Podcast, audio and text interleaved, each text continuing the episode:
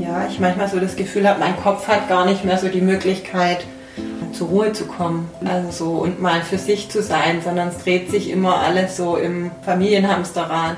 Überlegen, wer braucht jetzt welchen Zettel, wer braucht welche Sachen, wer muss wohin, zu welcher Therapie fahre ich jetzt und was brauche ich da alles und fahre ich hinterher wieder nach Hause oder muss ich auf dem Weg noch irgendwen einsammeln.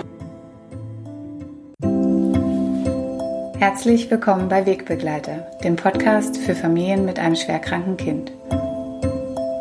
Schön, dass Sie zuhören. Mein Name ist Anna Lammer, ich bin Kulturwissenschaftlerin, Fachkraft für Palliativcare für Kinder und Jugendliche und Projektleiterin der Landesstelle Baden-Württemberg Palliativcare für Kinder und Jugendliche hier am Hospiz in Stuttgart. Ich freue mich auf das heutige Gespräch. Ich bin ähm, heute bei der Familie Eis und wir haben jetzt gerade echt schön gefrühstückt und sitzen jetzt zusammen auf dem, auf dem Sofa. Wir haben die tickende Uhr ausgemacht, dass sie nicht im Hintergrund ist und ähm, ich spreche heute mit der Suse. Darf ich Suse sagen? Ja, natürlich. Und ähm, genau, vielleicht kannst du dich und deine Familie einfach erstmal kurz vorstellen, dass wir wissen, wer ihr seid. Ja, gut, mache ich gerne. Also mein Name ist Suse Eis. Wir sind in Summe fünf. Ähm, mein Mann der Stefan, unsere große Tochter die Johanna, die jetzt zwölf ist, und die Zwillinge, die sieben sind. Und ähm, ja, das Zwillingsmädchen, die Josephine, die ist eben am Aicardi-Syndrom erkrankt. Das heißt, ihr fehlt der Balken zwischen den zwei Gehirnhälften. Sie hat kein Farb- und kein Scharfsehen.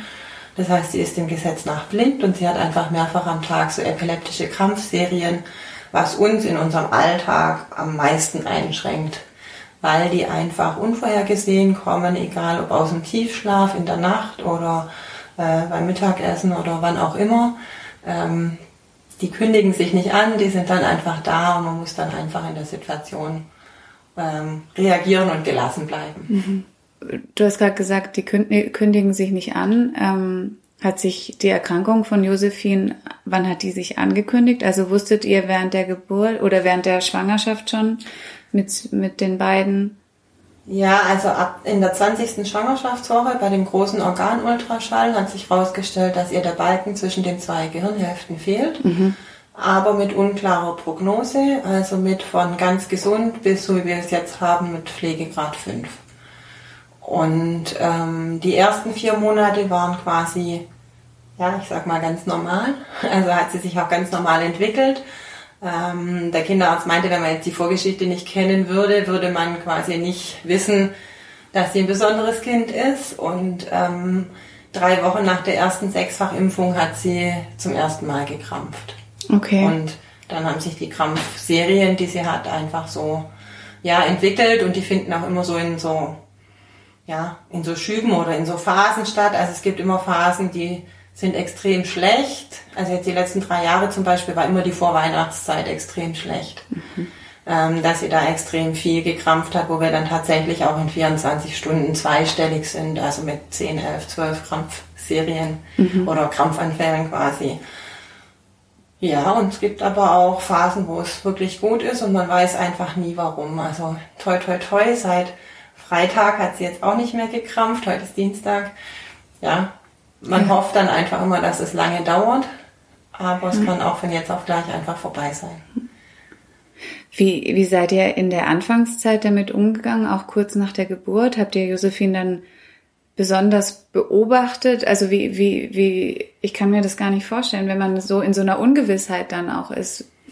Also ich primär habe es, glaube ich, einfach verdrängt weil ich einfach nur halt quasi die Babys gesehen habe und gedacht habe, ja, es ist ja eigentlich alles normal. Also natürlich hatten wir dann nach der Geburt in Tübingen ähm, einen Ultraschall vom Gehirn, ähm, wo dann halt rauskam, okay, die Gehirnarchitektur ist nicht so, wie sie sein sollte. Mhm.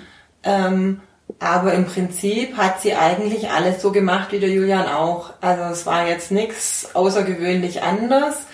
Sie hatte ein bisschen einen geringeren Muskeltonus, aber die Johanna, die große Schwester, hatte den auch. Also es war für mich jetzt nicht ungewöhnlich mhm. oder ja, besorgniserregend. Mhm. Es war einfach so, ja, es ist schön und es ist normal und es ist gut, so wie es ist. Also, und ich habe beide Zwillinge voll gestillt. da war dann auch irgendwie nicht so viel Zeit und Raum, um wirklich zu grübeln. Ja, ja. Und ich glaube, ich habe wirklich einfach immer so an das, ja, an das Gute geglaubt und gehofft. Also so. Mhm. Tust du es immer noch? Ja. Ja. ja. Das, ja, also irgendwie schon. Also denke ich so, weil ja, eigentlich denke ich, geht's uns relativ gut, weil sie ist nicht so übermäßig häufig tatsächlich krank mit irgendwelchen Infekten. Also so vom Immunsystem eigentlich relativ ähm, ja, stabil. Ja, was halt wirklich einfach echt total störend ist, sind diese Krampfanfälle. Ja. Weil die einfach so, ja, die reißen dich halt einfach so raus und du kannst nicht mal eben in den Keller gehen und die Waschmaschine anmachen. Es ist immer so, ja, Johanna, kannst du mal kurz gucken oder Julian, kannst du mal kurz nach dem Fähnchen gucken. Ich gehe kurz an die Wäsche, mach die Wäsche an. ja. Das sind so Kleinigkeiten im Alltag einfach. Also als sie noch Babys waren, habe ich sie halt immer in die Wäschewanne gelegt. Ja, dass sie einfach mit da war, weil ich sie nicht im Laufstall oben alleine äh, liegen lassen konnte und wollte. Also sie war immer bei dir. Weil es einfach so ist, dass dieser Krampfanfall, der erste, ich sage immer Zucker oder weiß ich auch nicht, wie man es beschreiben soll, der ist halt lautlos. Und sie hält dann die Luft an und atmet nicht. Und wenn sie im Prinzip macht, dann ist es im Prinzip eigentlich schon wieder vorbei. vorbei. Ja, also dieses, wo man da sein sollte und gucken und dass sie Luft holt, dann ist es schon wieder rum. Ja. Und ja, wir haben uns letztes Jahr im Januar ein Bett machen lassen mit 3x90 Zentimetern, weil sie einfach auch nachts halt bei uns schläft, weil sonst ja, kriegt man es ja nicht mit. Ja. Ja, genau. Also wir haben ein Familienbett. Das klingt irgendwie schön. Ja, einerseits schon, andererseits hat man halt wirklich keine so eine Paarzeit. Ja, das glaube ich. Also so Zeit für uns zwei. Als Partner haben wir eigentlich sehr, sehr selten und dann immer halt begrenzt. Ja, äh, am Hochzeitstag essen gehen, weil Oma und Opa die Kinder hüten oder mal einen Abend. Äh, ja, meistens gehen wir essen, was essen gehen, weil halt die Ehrenamtlichen vom Hospiz kommen und gucken oder ähm, ja, weil die Studentin von der Lebenshilfe da ist und nach unseren Kindern guckt. Oder wir haben eine ganz liebe Freundin, die sich das auch zutraut. Es ist halt einfach so, es sind nicht nur Julian und Johanna, die dann auch mal woanders übernachten könnten oder die mal ja, zu Freunden gehen könnten oder bei Oma und Opa schlafen. Es ist immer halt auch noch die Josephine. Ja. Und ähm, ja, in Phasen, wo es ihr gut geht, geht es uns auch gut. Aber in Phasen, wo sie halt viel krampft, sind wir halt auch angespannt, weil ja klar, man schläft nachts wenig. Ähm, ja, ich habe den Vorteil, ich kann gut schlafen. Also oft ist es so, dass ich tatsächlich schon wieder schlafe, bevor Josephine komplett fertig ist mit Krampen, weil ich einfach ja müde bin ähm, und dann wieder einschlafe. Aber ja, es ist halt einfach nicht erholsam, wenn man drei, vier, fünf Mal nachts äh, quasi wach ist und ähm, Ja. ja, auch in der Sorge ist, ja, holt sie denn auch wieder Luft, atmet sie denn auch wieder? Natürlich war es bislang immer so. Ja. Aber es gibt halt nicht die Gewissheit, dass es jedes Mal so ist. Also, Also immer in einer Hab-Acht-Stellung. Ja. genau. Also so wirkliche Tiefschlafphasen, ja, habe ich eigentlich nicht. Das heißt ja auch eigentlich, also Julian und Josephine sind jetzt sieben, sieben Jahre. Das heißt aber, so wie du es gerade beschreibst, hast du eigentlich seit sieben Jahren einen Säugling. Ja. Das sehr, also die absolut auch abhängig ist von, von dir, von euch. Ja. Ja, weil im Prinzip sie kann ja, ich sage immer, sie kann nicht selbstständig. Natürlich, sie kann Brei essen, den man ihr füttert. Also sie kann schlucken, sie wird nicht über eine Sonde ernährt oder so. Ja. Ähm, aber wenn sie sich verschluckt und auf den Rücken legt, ja, ähm, kann sie halt sich nicht selbstständig auf die Seite drehen. Ist dann die Beziehung zu Josephine ähm, eine besondere? Also im Vergleich jetzt auch, Julian und Josephine sind genau gleich alt. Ja, Würdest du, wie würdest du die, die Beziehungen beschreiben? es ist einfach eine komplett andere ähm, Beziehung oder andere Welt. Einfach weil, ja, weil die Josephine, ähm, sie kann ja nicht sprechen, also sie gibt einfach ganz viel zurück, eben auch über Körperkontakt. Also ähm, man hat mittlerweile das Gefühl, dass sie mit ihrer rechten Hand manchmal so einstreichelt. Ähm, Manchmal denke ich, ich will es mir nur ein. Also ob das bewusst passiert, weiß man natürlich nicht. Aber einfach so, man hat einfach ähm, ja sehr viel mehr Körperkontakt äh, mit ihr. Wobei der Julian, ja, der ist einfach so ein Lausbub, sag ich jetzt mal, ja, und der äh, versucht sich dann die Aufmerksamkeit zu holen, indem er dann halt irgendwelchen Blödsinn anstellt, sag mhm. ich jetzt mal, weil er natürlich schon in jungen Jahren gelernt hat, wenn die Josephine krampft, kann ich im Prinzip machen, was ich will, weil die Mama kann gerade nicht. Mhm. Deren komplette Aufmerksamkeit ist jetzt gerade bei der Josephine. Ja, und manchmal nutzt er das tatsächlich aus, wobei man tatsächlich sagen muss, dass unsere beiden größeren Kinder, oder der Julian ist ja nicht größer, aber gesunden Kinder, ähm, dass die tatsächlich ähm, sehr viel Rücksicht auf die Josephine nehmen. Oder okay. auch dann manchmal, ähm, wenn sie dann halt schon am Tisch sitzen, ich bin noch in der Küche, dann kommt Mama, die Josephine krampft. Also wenn sie dann halt hier so auf dem Sofa liegt, wo ich nicht um die Ecke gucken kann. Ja. Ähm, ja, und ich sag immer, die würden nie irgendwie den Raum verlassen, ohne dass jemand anderes dann da wäre, mhm. wenn die Josephine da ist. Einfach weil sie so groß geworden sind. Andererseits finde ich es extrem schade für die Johanna. Die hat gar keine so eine unbeschwerte Kindheit. Mhm. Johanna ist zwölf. Johanna ist zwölf, genau. Ja. Ähm, ja, die ist, ja, die erlebt die Sorge einfach ganz anders. Ja, also der Julian kennt die Josephine ja nur so. Mhm. Ähm, aber für die Johanna waren das ja eigentlich ähm, erstmal zwei gesunde Geschwisterchen. Also waren halt einfach zwei Babys und ja. ja, dann hat sich das halt mit der Schwester mit dem Krampfen so blöd entwickelt, so aus ja. Kinderaugen ja, gesprochen, ja, genau. ja. Also ähm, ja, und trotzdem sind sie beide so, dass sie total gern mit der Josephine kuscheln. Mhm. Also und ja, und sie drücken der Julian dann manchmal etwas zu heftig, der nimmt sie dann auch oft gerne in den Schwitzkasten und mhm. küsst sie dann ab, weil er einfach das Bedürfnis hat, wo mhm. ich dann denke, ja, aber weiß gar nicht, ob sie das in dem Moment dann manchmal so wirklich will. Da muss man ihr dann auch manchmal zur Seite stehen und sagen, du jetzt aber nicht so doll. Sie mag es vielleicht gerade nicht. Ja. Ja, so einfach. Hast du manchmal eine Sorge ist vielleicht ein zu großes Wort, aber den, den Gedanken, dass du, dass du Julian und Johanna nicht gerecht, also dass, dass sie irgendwie zu kurz kommen? Mhm. Also habe ich schon. Mhm. Eigentlich bei der Johanna fast mehr wie beim Julian, mhm. weil der Julian sich einfach ähm, die Aufmerksamkeit holt oder ähm, ja, sagt, jetzt bin ich dran oder halt irgendwas macht, wo man dann Aufmerksamkeit ihm schenken muss und er dadurch dann wieder im Mittelpunkt steht und die Johanna eher so diejenige ist, ähm, die sich zurückzieht, weil sie sagt, ja, ich sehe ja, die Mama kann gerade nicht.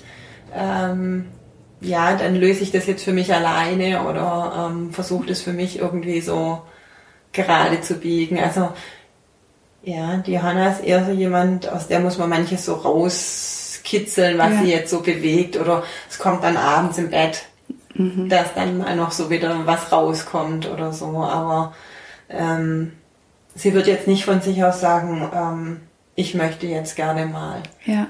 Oder sie äußert vielleicht schon, ich möchte jetzt gerne mal, aber nicht jetzt. Also nicht zu dem jetzigen Zeitpunkt. Der Julian sagt, ich will jetzt mit dir mhm. Fußball spielen. Also Johanna fordert nicht ein. Genau. Also. Mhm. Die steckt eher ja. zurück. Und der Julian fordert gezielt ein. Aber so wie du es beschreibst, hast du es ja ähm, auf dem Schirm, sage ich jetzt mal. Mhm. Und ähm, du hast auch gerade gesagt, so abends im Bett heißt es dann auch, dass ihr manchmal also wie so kleine Rituale habt, nur mhm. du und Johanna? Ja, eigentlich so mit jedem Kind, sage ich jetzt mal so. Mhm. Also es ist tatsächlich so, dass ich abends bei jedem Kind noch lese. Also auch bei der Johanna, obwohl die ja selber lesen kann. Aber einfach, das ist so, das ist tatsächlich so unsere gemeinsame Zeit. Ja. Äh, wo der Stefan dann hier oben für die Josephine quasi da ist und ich zuerst den Julian ins Bett bringe, bei dem lese und sing und dann zur Johanna gehe und da dann einfach nochmal ja, manches dann einfach rauskommt, was so den Tag über war oder ja. ja, in der Schule oder auch länger einfach schon zurücklag oder Schön. ja. Ähm, der Podcast Wegbegleiter ist ja für Familien mit einem schwerkranken Kind. Warum hast du dich entschieden, ähm, mit mir ein Gespräch zu führen? Also warum hast du dich eingelassen?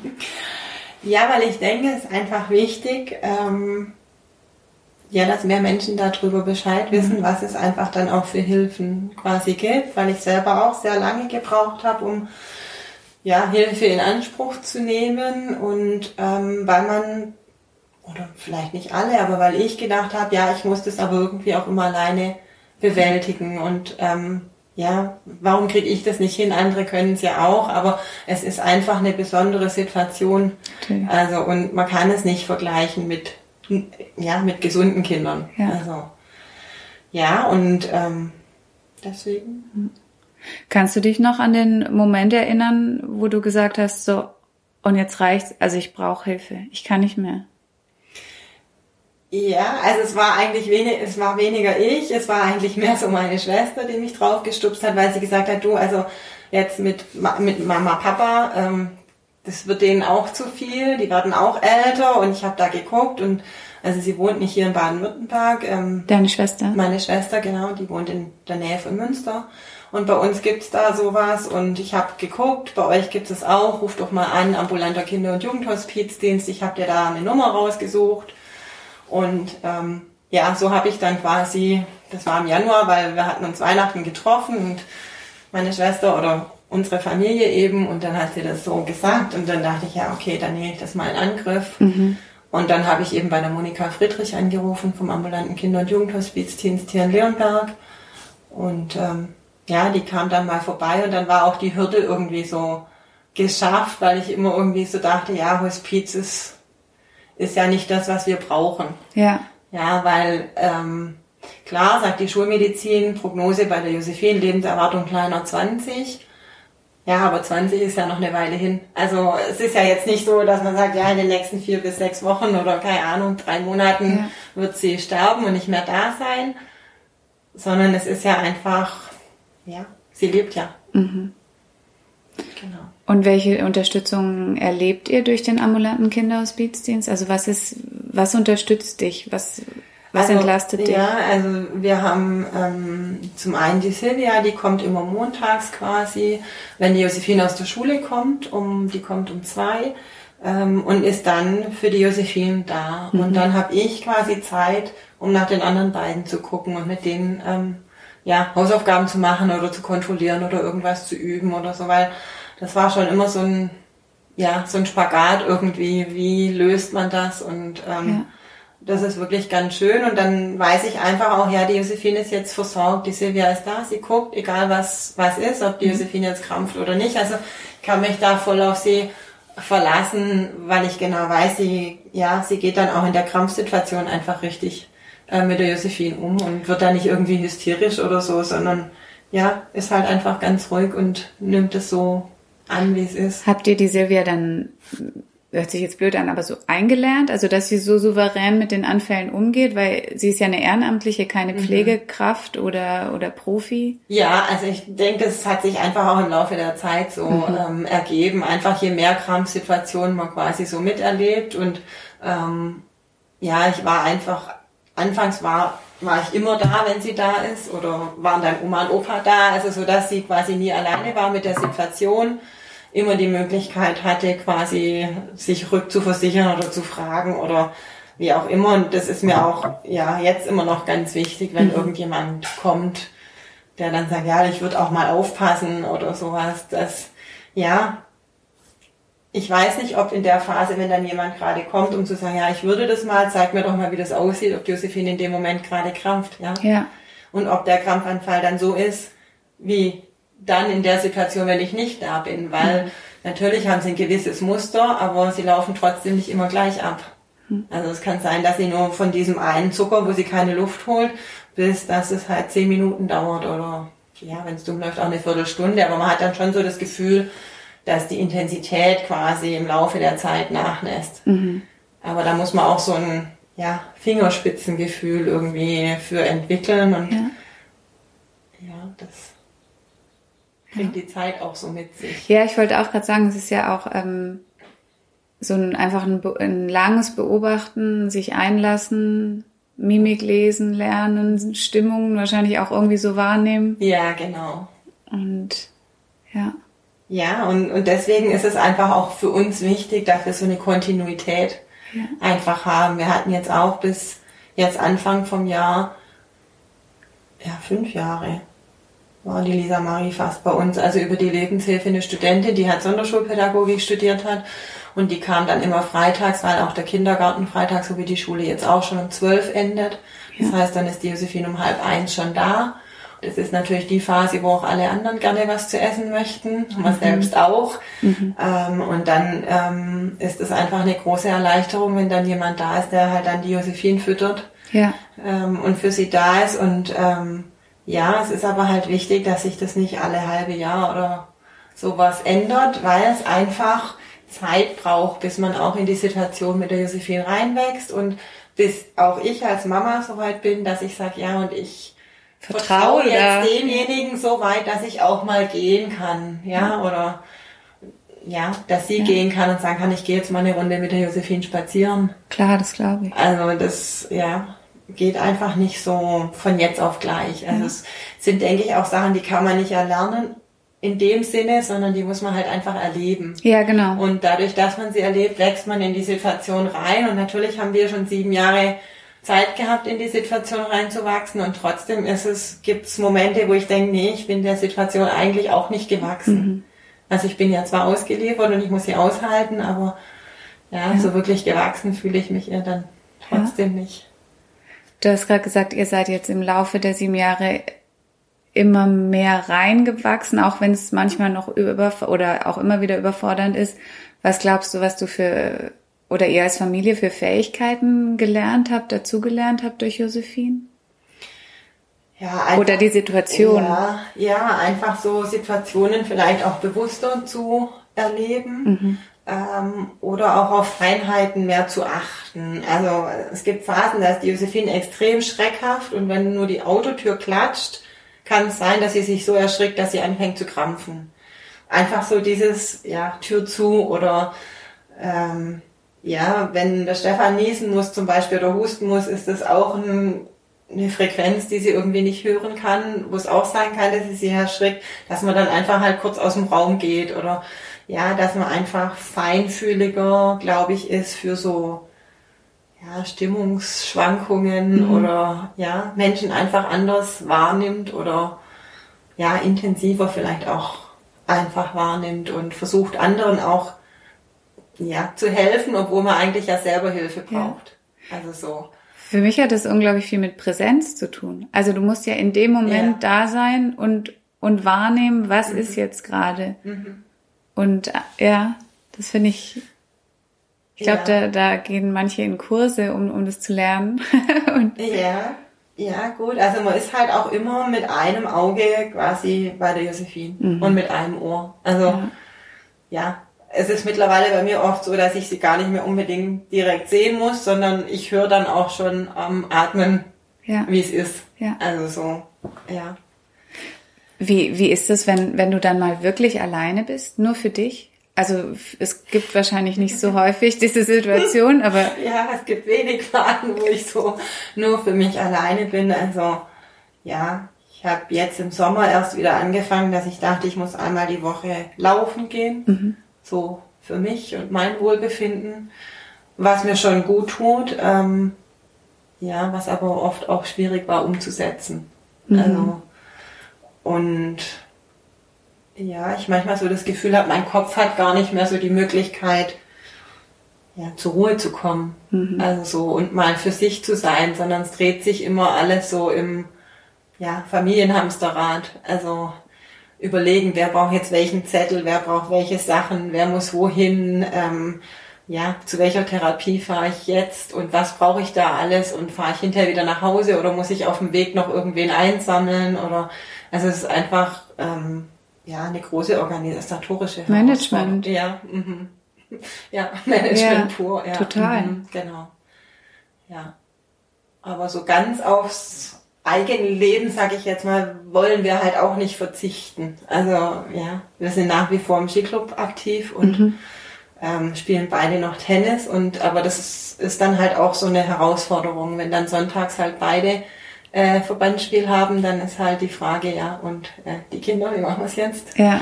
Weil klar, Julian und Johanna, die kann man einfach so mitnehmen. Für Josephine braucht man halt immer jemanden oder mhm. halt über Verhinderungspflege, da über die Lebenshilfe. ja. dass wir das dann irgendwie so lösen. Aber ja, es ist einfach total schwer, sich selbst irgendwelche Freiräume zu schaffen. Mhm. Und oft verzichtet man dann auch, weil man denkt, es ist einfacher, wenn ich jetzt einfach nur den Alltag bewältige und nicht für mich da noch irgendwo eine Lücke schaffen muss. Mhm. Warst du schon mal an dem Punkt, wo du gesagt hast, ähm, ich kann jetzt nicht mehr? Also warst ja, du schon, schon in einer richtigen Erschöpfung auch drin? Ja, schon. Aber es ist halt, ja, es dreht sich halt weiter, das Rad. Also, also du, es ging dann trotzdem noch irgendwie doch noch ein Stück weiter. Ja, schon schwierig, aber schon. Mhm. Also es muss ja irgendwie laufen. Also ich gehe jetzt auch äh, zu einem Psychologen, wo ich mhm. denke, ja, manchmal ist es hilfreich, manchmal denke ich, oh, hätte ich vielleicht auch die Zeit. Mehr nutzen. Sinnvoller, also ja. sinnvoller ist jetzt übertrieben gesagt, ja, aber wo ich denke, ich weiß nicht, hat mir das jetzt wirklich was gebracht, die ja. Zeit, die ich dort war? Oder hätte ich ähm, lieber eine Stunde in den Wald gehen sollen? Oder ja, genau. Ja. Ähm, es ist halt oft einfach nicht greifbar, nicht messbar. Ähm, ja. ja. aber das sind einfach viele Dinge in unserem Leben, die halt nicht so greifbar und messbar mhm. sind. Also so auch, ja. Ja, was macht die Josephine für Fortschritte? Ich meine, die kann man nicht so an der Messlatte messen wie bei einem normalen Kind. Das sind einfach so die kleinen, ja. die kleinen Dinge, wo ja. man sich dann dran freut oder dass sie halt den Kopf ein bisschen länger halten kann oder ja, wie ich gesagt habe, hat das Gefühl, dass sie einen mit der rechten Hand manchmal so ein bisschen streichelt. Mhm. Ähm, ja, einfach solche Dinge sind dann, dann schön und an denen muss man sich dann eigentlich freuen. Wie würdest du Josephine als Mensch beschreiben? Also was, was macht sie aus? Ich glaube, sie ist ein sehr zufriedener Mensch. Mhm. Ähm, glücklich weiß ich nicht, aber also sie macht eigentlich selten den Eindruck, dass sie unzufrieden oder traurig oder irgendwie ja, Schmerzen hat oder sowas. Mhm. Also es ist wirklich klar, die Krampfsituation, das sind Situationen, die sind ihr unangenehm. Ich glaube, teilweise tun sie auch weh, also immer abhängig von der Intensität. Für mich nicht greifbar. Mhm. Ähm, aber ansonsten glaube ich, ist sie ein ganz zufriedenes Kind. Du hast vorhin gesagt, dass ähm, Josephine, also dass die Lebenserwartung noch, noch also viele Jahre ähm, hat.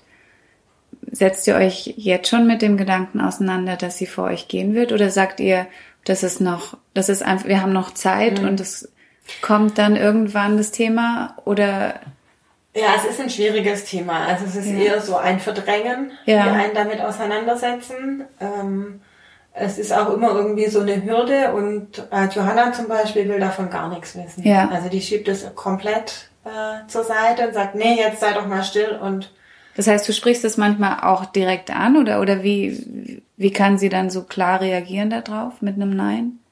Ja, also es kommt halt manchmal über die Sunshine Kids oder so dann zur Sprache. Also der Julian und die Johanna gehen ja einmal im Monat zu den Sunshine Kids vom ambulanten Kinder- und Jugendhospizdienst. Und ähm, manchmal ist es so, dass der Julian dann irgendwie ein Gespräch anfängt und sagt, ja, und die Josephine und so. Und dann ist es aber die Johanna, die sagt, nee, jetzt sei doch mal still und lass uns doch von was anderem reden. Mhm. Also ähm, manchmal denke ich, der Julian würde gerne mehr, mehr fragen und mehr wissen. Und Johanna möchte das aber komplett äh, ablocken, so ja. gefühlt, weil es für sie, glaube ich, einfach zu traurig ist. Mhm. Mhm. Ja. ja. Und tatsächlich fällt es mir auch schwer, ähm, mhm. darüber zu reden. Das glaube ich. Mhm. Ja. Mhm.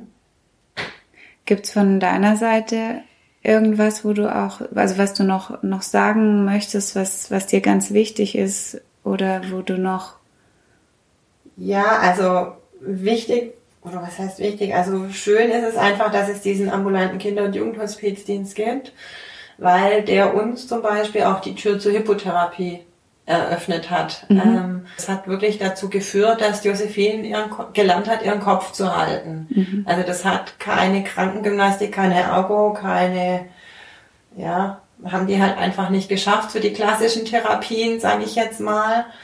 Ähm, und mit Unterstützung vom Pferd oder auch mit diesem Petö, was wir da machen, ähm, glaube ich einfach, das war eine ganz gute Kombination, dass sie einfach ja, gelernt hat, ihren Kopf streckenweise zu halten. Mhm. Ja, aber das ist einfach toll und weil da wir als Familie auch gesehen werden und es steht nicht nur die Josephine im Vordergrund, sondern die Geschwisterkinder eben genauso mit.